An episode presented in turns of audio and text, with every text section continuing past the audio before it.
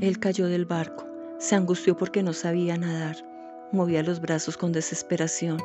Lentamente su respiración desaparecía. Despertó y se emocionó. Nos explicaba cómo pudo sobrevivir.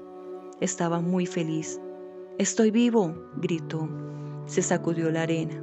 Al mirar a su lado, se encontraba su fiel e inseparable amigo, aquel gran labrador, el mismo que hace un mes murió.